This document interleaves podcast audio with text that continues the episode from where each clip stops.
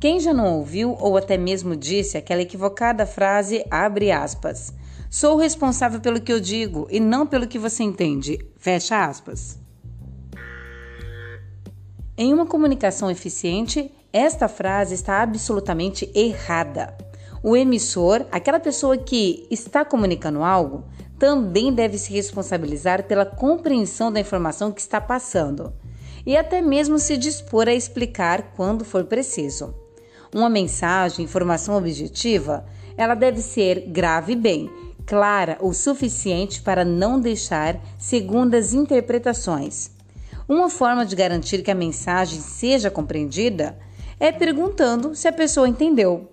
Pode até mesmo pedir para que a pessoa repita a mensagem e assim você vai ter a leitura se o comunicado foi realmente compreendido.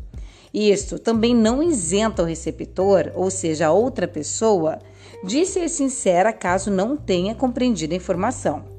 O receptor deve questionar se tiver dúvidas, repetir a mensagem para si mesmo e para que o emissor confirme se a mensagem foi bem compreendida.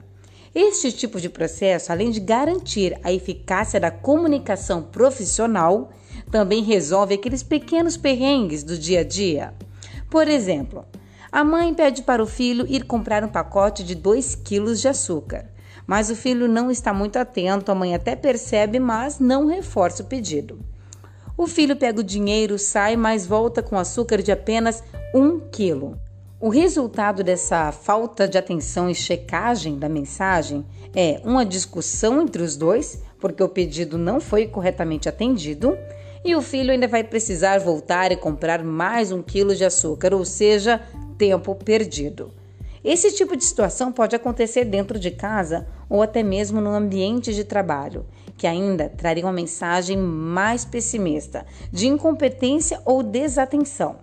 Mas se ambos os personagens estão comprometidos com a comunicação eficaz, a mãe teria checado se o pedido foi bem compreendido e perguntaria: Filho, quantos quilos de açúcar eu pedi para trazer? Isso voltaria a atenção para a mensagem. Na outra ponta, também o filho, que é o receptor, teria checado a compreensão da mensagem simplesmente questionando: Mãe, é para trazer um quilo de açúcar isso? rapidamente ele teria sido corrigido para 2 quilos.